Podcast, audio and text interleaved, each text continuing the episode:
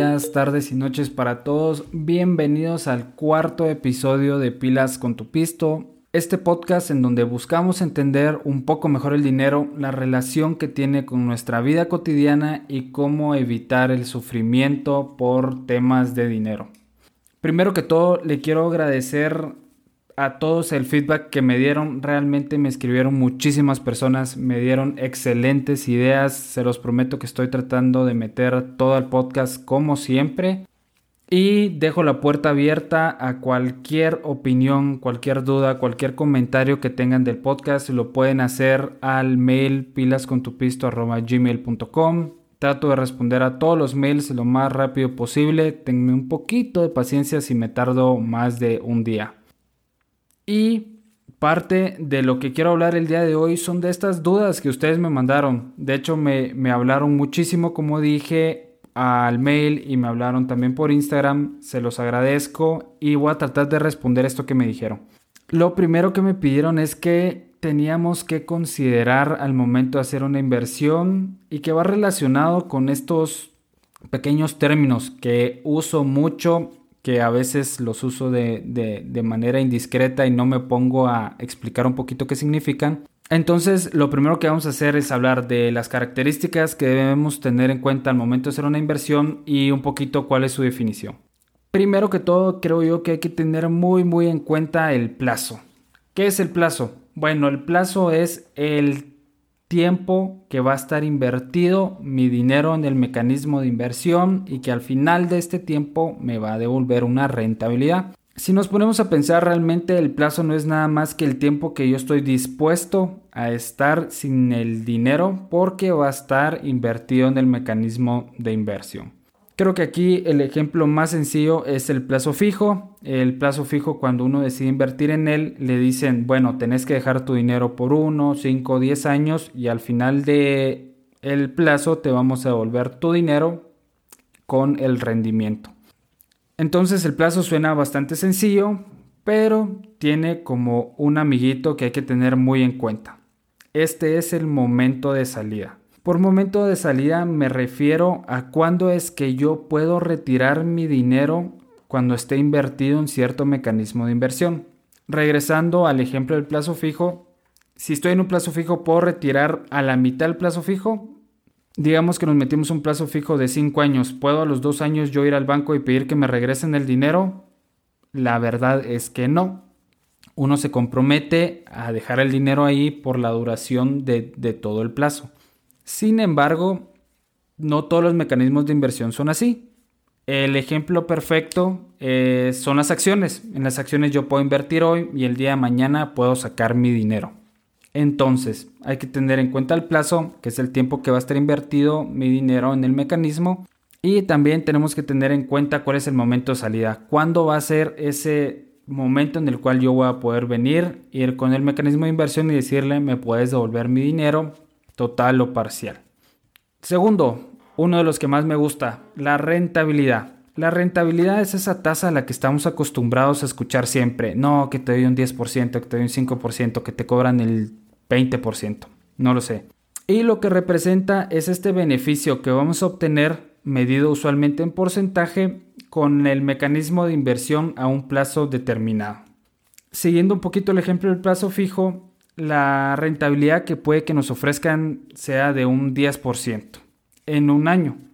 Entonces, si nosotros invertimos 100, al final del año deberíamos tener 110. 10 que son los intereses generados y 100 que es nuestro capital invertido. Y en este tema de la rentabilidad, se los juro que nos podemos meter muchísimo. Hay una clase entera en, cualquier clase de finanzas, perdón, cualquier carrera de finanzas, de economía, que se llama Mate Financiera y lo que tratan es de enseñarnos mucho cómo, cómo funcionan las tasas. Realmente en el podcast no estamos para meternos tan a detalle, pero sí hay algo que les quiero dejar muy en claro. La diferencia entre el interés simple y el interés compuesto. De entrada les digo, el interés compuesto es su mejor amigo, búsquenlo en cualquier inversión que puedan. Ahorita van a ver por qué les, les hago tanto énfasis en el interés compuesto. Vamos de regreso al ejemplo del plazo fijo. Digamos que yo invertí en el plazo fijo un año, puse 100, me volvieron 110. y decido renovar. Pongo los mismos 100 y al final del segundo año tengo otros 10. Entonces, en los dos años yo tengo una rentabilidad, rentabilidad perdón, acumulada de 20. ¿Esto es cierto? Sí, solo sí. Consideramos que nosotros invertimos con interés simple. ¿Y por qué? Porque el interés simple es cuando calculamos los intereses generados considerando solamente la cantidad original. En el caso del plazo fijo, nada más los 100 quetzales. Pero existe el famoso interés compuesto. La diferencia es que con el interés compuesto nosotros consideramos tanto la cantidad original como los intereses generados del periodo pasado. En este caso, para el segundo año, la base de nuestro cálculo no sería 100, como en el ejemplo del interés simple, sino que sería 110 porque consideramos el capital invertido y los intereses generados del primer año. Entonces, al final del segundo año tendríamos intereses generados por 11 para tener un interés acumulado de 21. La diferencia aquí entre el interés simple y el interés compuesto es un quetzal. Con interés simple tuvimos 10 más 10 y con el interés compuesto tuvimos 10 más 11. Y aquí me pueden decir, no hombre Juan, exageraste muchísimo para la diferencia de un quetzal en dos años. O sea, no es absolutamente nada. Pero esto cambia mientras más tiempo le damos al ejercicio, mientras más le damos al plazo de inversión.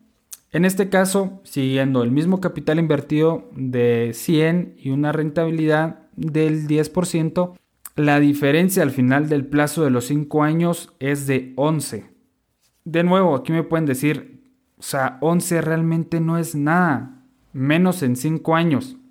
Pero les voy a dar un ejemplo un poquito más interesante. Vamos a hacer como que si nuestro capital inicial, el dinero que tenemos para invertir, son 30 mil quetzales. Esto es un poquito más de 4 mil dólares. No es ni mucho dinero ni poco dinero, pero ya es un capital interesante.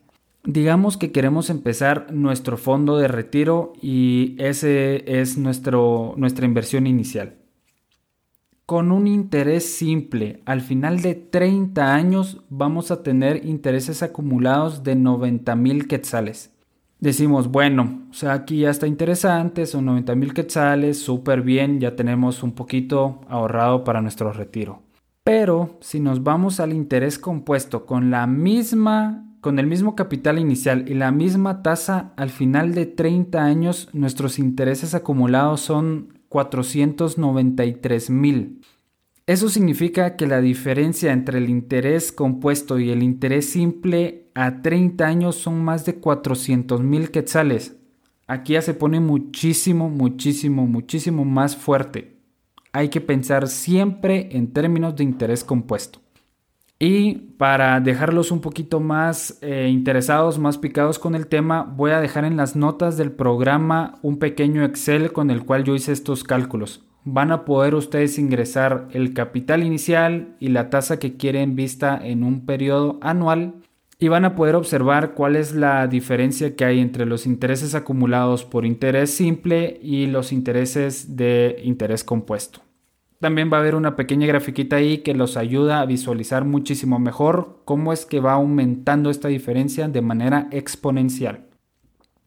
Y vamos a regresar un poquito al tema de la rentabilidad. Y les voy a dar un tip acerca de cómo medir la rentabilidad. La rentabilidad base con la cual todos comparamos, siento yo, todos los financieros, es eh, la rentabilidad que ha dado de manera promediada el Standard Poor's 500. El Standard Poor's 500 no es nada más que un índice que reúne las 500 empresas más grandes de Estados Unidos. Y la rentabilidad promedio que ha tenido desde que se fundó hasta el día de hoy, si no estoy mal, se acerca al 7%. Esto quiere decir que en promedio las 500 empresas más grandes de los Estados Unidos crecen a un ritmo del 7%. Entonces, si en algún momento les ofrecen algún mecanismo de inversión que esté por arriba del, no sé, un 10%, deberían de levantar una banderita anaranjada. ¿Por qué? Porque ya se vuelve una rentabilidad muchísimo más alta, tienen que preguntar cómo es que la logran, qué están haciendo, cuál es su diferenciador. Y no quiero que piensen para nada que está mal. O sea, no, no, no, no, no. Puede que hayan mecanismos de inversión que te dan más del 10% anual sin duda y que son legales, que tienen muy buenos valores, que se asemejan con lo que uno quiere, pero sí son muchísimo más limitados y hay que conocer muy bien lo que están haciendo. ¿Por qué? Porque a cierta rentabilidad también hay cierto riesgo.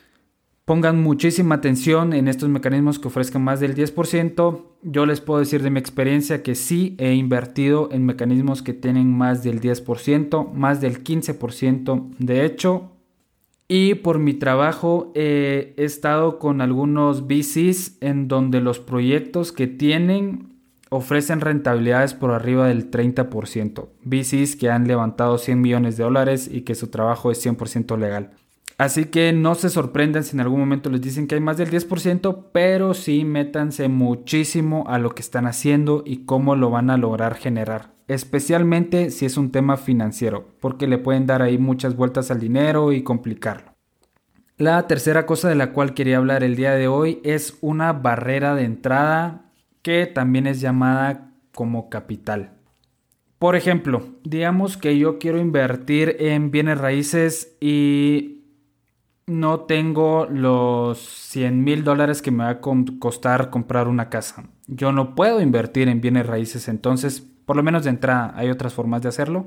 Si yo quiero invertir en una acción, pero es muy cara, yo no puedo invertir en esa acción si yo quiero invertir en algún plazo fijo, pero el monto mínimo que me, que me piden no lo tengo, tampoco voy a poder invertir ahí. Entonces nos damos cuenta que uno de los filtros que tenemos que hacer es eh, esta barrera de entrada. ¿Cuánto dinero necesito para poder invertir en el mecanismo?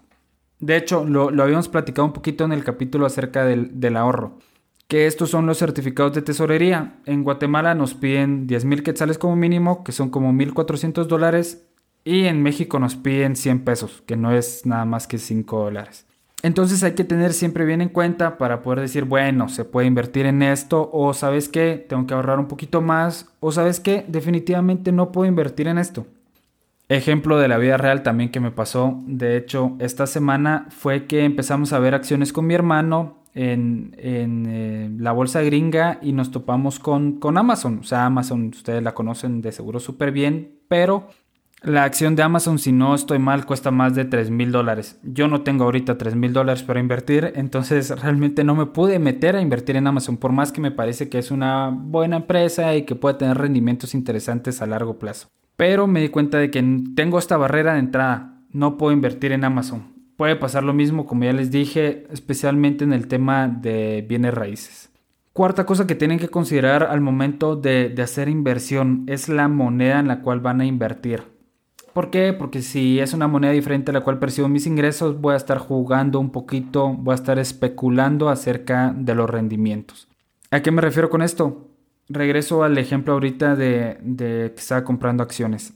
Yo compro acciones a través de un broker mexicano y lo que hace es que las acciones que están en dólares las pasa a pesos. Entonces, puede pasar lo siguiente, que no significa que les va a pasar a ustedes, pero sí me ha estado pasando a mí y conozco muchos amigos que les ha estado pasando lo mismo.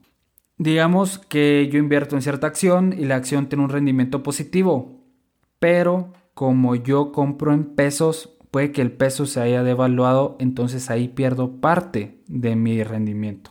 Esta es nada más uno de los pequeños ejemplos que les puede pasar al momento de la moneda, cómo es que especulan un poquito con el tipo de cambio y cómo va a estar en el futuro. Entonces siempre tengan en cuenta, ya lo había mencionado, el tema de, la moneda en la cual van a estar invirtiendo. Y para terminar, creo que esto no es una característica propia de la inversión, pero sí es un tip que he estado escuchando constantemente a lo largo de mi vida y que se los puedo recomendar más ahorita en tiempos de crisis, es la diversificación. ¿Qué es la diversificación? Es, este, dicho en un poco palabras cotidianas, no poner todos los huevos en la misma canasta. O sea, no invertir todo mi dinero solamente en un mecanismo de inversión. ¿Por qué? Porque puede que este mecanismo de inversión no me dé el rendimiento que en algún momento había pensado yo y voy a tener pérdidas. Si tengo todo mi dinero ahí, pues voy a perder mucho dinero. pero si lo reparto puede que cierta parte de estas pérdidas se compensen con las ganancias de otros mecanismos de inversión. Vale la pena recalcar, hay ciertas, y no quiero decir corrientes porque realmente no hay corrientes, pero eh, corrientes de finanzas personales que dicen que no es tan buena la diversificación. Porque cuando diversificas realmente no le puedes poner atención a muchísimos mecanismos de inversión, entonces vale la pena mejor enfocarte en uno y conocerlo muy bien, saberlo de pies a cabeza y te enfocas solamente ahí. Yo personalmente no comulgo con este tipo de pensamiento porque pienso que no hay que ser expertazo en todos los mecanismos de inversión. Obviamente sí conocerlos, estudiarlos, saber cómo funcionan, pero no tienes que ser experto. Se los cuento porque puede ser que a alguno de ustedes les haga más sentido y quieran este, invertir de esta manera. No es tan mal para nada. Yo creo que cada quien tiene la libertad de poder invertir como se le haga muchísimo más sencillo y como se le haga mejor. Entonces yo creo que estas fueron este, las características de inversión con un poquito su definición. Plazo, rentabilidad, moneda, barrera de entrada, que es el capital, y este tip de la diversificación. La segunda pregunta que me hicieron bastante y que me sorprendió un poquito fue qué porcentaje de mi sueldo debería gastar en ciertas categorías de gastos. Se me hizo una pregunta interesante porque realmente no me había puesto a pensar que hay que ponerle algún tipo de límite a las categorías de gastos. Yo creo que esto va muy de la mano con lo que cada quien decida hacer, pero haciendo mucho más research me di cuenta de que sí, sí está bien. Sí está muy bien ponerle un límite de porcentaje de mi sueldo a ciertas categorías. Y la primera este, investigación que encontré, la primera regla fue una que es del 50, 30, 20. Y esta nos dice los porcentajes que debemos de gastar, por así decirlo, en gastos de manutención, el 50%, deseos, 30% y un 20% en pago de deuda y ahorro. Si me preguntan a mí, se me hace como un buen primer paso, pero se me hace muy, muy general. O sea, yo siento que hay que categorizar muchísimo más y no me gustó que le pone un porcentaje altísimo a las cosas que deseamos, un 30% y un porcentaje bajo a las deudas y a la ahorra, nada más un, 20%. Entonces, buscando un poquito más, me encontré con una segunda propuesta que realmente me hizo muchísimo sentido y se las quiero compartir también. Esta propuesta está muchísimo más detallada, los porcentajes me hacen sentido y se dividen de la siguiente manera. Primero, poniendo un 25% a un 30% de nuestros ingresos están los gastos de vivienda. Y aquí principalmente va o el pago de alguna hipoteca que tengamos o el pago de la renta. Como segundo, de un 10 a un 20% en seguros, de vida, de carro, de casa, médicos. Se me hace un poquito alto irnos al 20%. Yo me quedaría más por el 10-15 pero sí se me hizo muy muy bueno que tuviera un porcentaje para seguros. Yo, punto de vista de Juan Orozco, me parece muy bueno siempre tener seguros para todo. Se lo prometo que les va a hacer la vida muchísimo más sencilla, aunque pues tengamos que pagar esta prima mensual o anual. Tercera categoría, del 10 al 15% en comida. La cuarta categoría, del 10 a 15% en transporte, Aquí si no tienen carro Uber o camioneta o metro, no sé en dónde me están escuchando. Pero si tienen carro, creo que aquí iría el tema de la gasolina y el mantenimiento del vehículo. Luego está eh, la categoría de servicios, un 10 a un 15%. Y aquí se clasifica el agua, la luz, gas, cable, teléfono. Estos servicios que nos brindan algunas empresas para, para poder tener como una mejor calidad de vida. Luego está un 10 a un 15% en ahorro. Si a mí me preguntan Juan Orozco de nuevo, a mí me gustaría ver un poquito más. A lo mejor un 20%, pero totalmente a disposición de cada persona. Luego tenemos de un 5 a un 10% en diversión. Siento que aquí puede estar principalmente si queremos ir al cine, si queremos ir al zoológico, este tipo de actividades recreativas que nos ayudan muchísimo. Penúltima categoría, un 5% en vestimenta. Y la última categoría es gastos personales y aquí hay un 5 a un 10%. En gastos personales, yo personalmente, perdón la redundancia, pongo eh, cuando salgo. Y cuando salgo me refiero a que voy a alguna fiesta o que salgo con unos amigos. Ese tipo de gastos lo meto en, en gastos personales, no lo meto en diversión porque yo creo que la diversión es, es algo diferente, no es este, este tipo de salidas de noche, ¿no? Sin embargo, ya conociendo estos porcentajes, realmente no les puedo recalcar lo suficiente. Usen estos porcentajes solamente como base. No crean que están escritos en piedra o que no pueden cambiar un poco, o que si no están dentro de, este rango están haciendo las cosas mal. Para nada. Como lo había comentado antes, yo creo que depende de cada persona y de las posibilidades que, que cada uno tenga. ¿Por qué? Porque al final sí depende un poquito de tus ingresos. Digamos que ganas 10 mil dólares al mes, por dar un ejemplo. Siguiendo esta regla deberíamos gastar entre 2.500 y 3.000 dólares al mes en renta si vivís solo, tener un depa de 3 mil dólares es carísimo. O sea, vas a vivir en una mansión. En este caso, pues no hace mucho sentido gastar tanto dinero en una renta. Entonces, creo yo que úsenlos como base. Úsenlos para, para empezar este ejercicio y vayan moviéndose en donde se sientan más cómodos. Si les puedo hacer alguna recomendación, es la siguiente. Traten que los porcentajes les sirvan de techo para los que son gastos. O sea, no me, no me gasto más del 5-10% en diversión, 10-15% en comida. En el caso del ahorro, yo lo usaría como suelo. No ahorrar menos del 10-15%, incluso me iría hasta el 20%. Ahora bien, eh, algo un poquito más interesante, les voy a contar como en qué categorías eh, se iba, por así decirlo, mi sueldo mensualmente, no. De nuevo, este soy yo, yo no soy el mejor ejemplo. Realmente los gastos que tengo no van conforme la mayoría de las personas porque, eh, no quiero decirlo, pero realmente tengo una vida privilegiada en donde me han apoyado mucho mis padres y mm, por esa razón mis gastos son un poquito diferentes. Pero eh, en promedio les voy a decir cómo es que se me iba mi, mi sueldo. El 25% de entrada se iba a ahorro. Luego el 15% aproximadamente lo dedicaba para pagar la renta. Cerca de un 8% lo usaba para, para pagar seguros y comisiones. Luego el 25% aproximadamente se me iba en comida, aprox el 17 en super y un 8% en comidas afuera. Luego el 8% se me iba en luz y mantenimiento del apartamento y otro 8% se me iba en temas de gastos personales y de diversión, como eh, era el teléfono y las salidas. El 10% aproximado que quedaba yo lo tenía en algo que le llamaba reserva de gastos. ¿Y para qué me servía la reserva de gastos? Si no se dieron cuenta, yo no tengo una categoría especial para algo que sea como regalos o pago de impuestos. Entonces, esta reserva de gastos que hacía mes a mes me servía como un ahorro, pero como un ahorro secundario para poder gastar en el momento en el que surgieran estos gastos eh, de manera periódica, como son los regalos y como es el pago de impuestos. Entonces lo, tenía repartido de, de esa manera.